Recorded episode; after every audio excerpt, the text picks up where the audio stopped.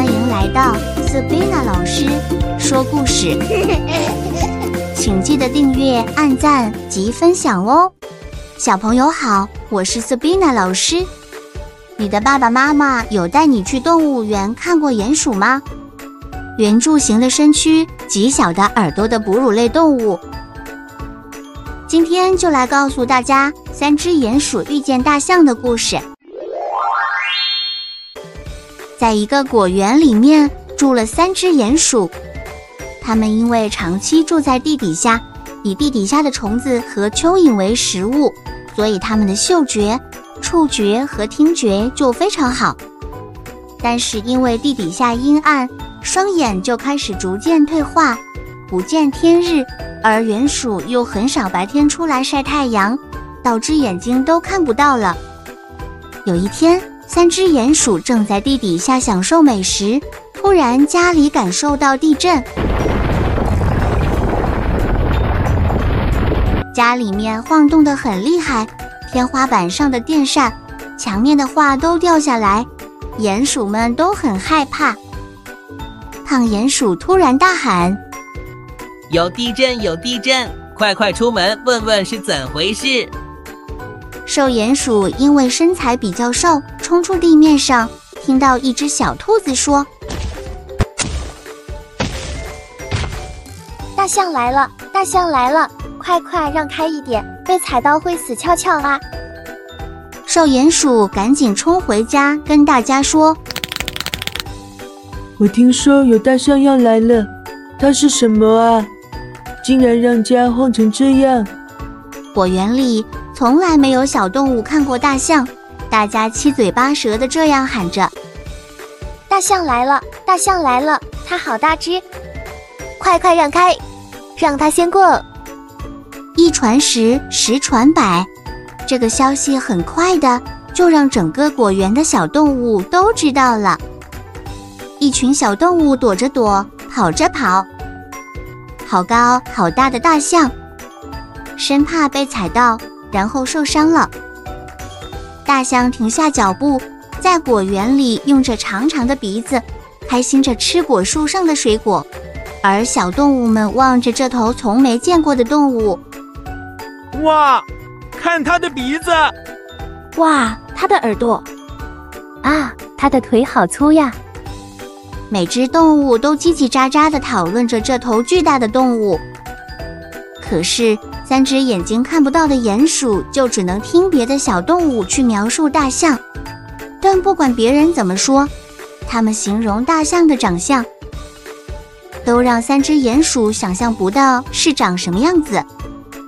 白鼹鼠就问胖鼹鼠说：“我实在是无法想象大象长什么样子。”但是又很好奇，不知道我们可不可以去摸摸看啊？胖鼹鼠犹豫万分。不然我们去问问看，看大象愿不愿意给我们摸一摸、闻一闻、抓一抓。三只鼹鼠心里害怕，却又硬着头皮，慢慢的走过去询问大象：“大象，大象，请问你长什么样子？”我们眼睛看不到东西，但又真的很好奇，你到底长什么样？可以让我们摸摸吗？可以呀，不过你们摸完之后，你们得告诉我我是什么样子，我看看你们谁说对。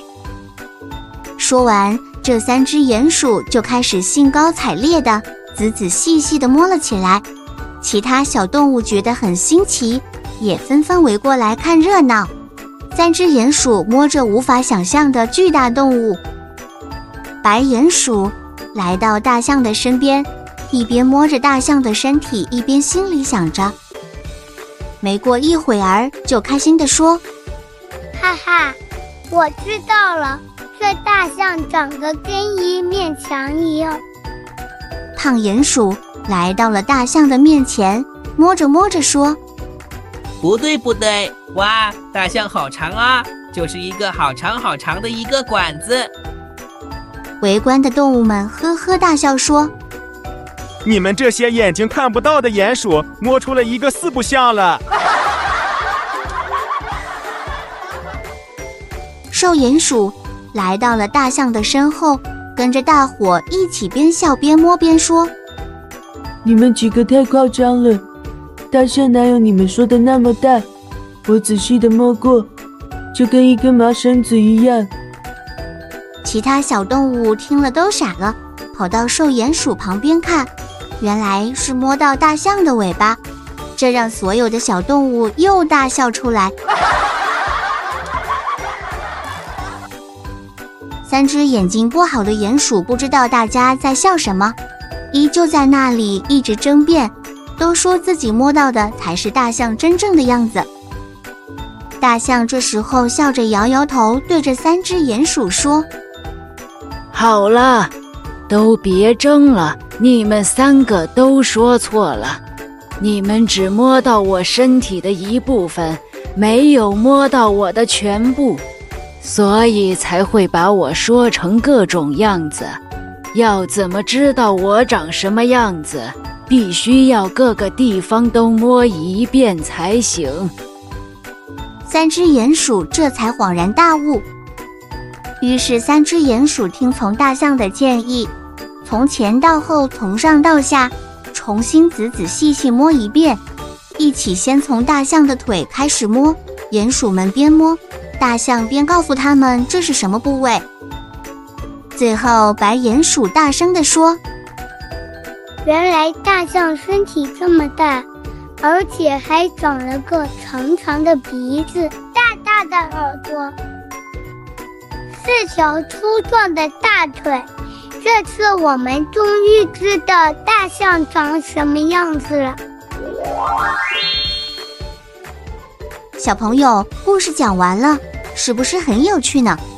这个故事告诉我们，认识事物要看全面，不要看一个地方就很快的就下结论，就像所有眼睛看不见的鼹鼠一样，只摸大象的一个位置。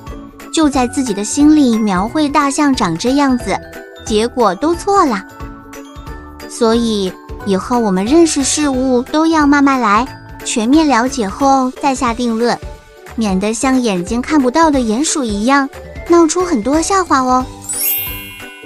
今天的故事说完了，记得下次再来听斯宾娜老师说故事。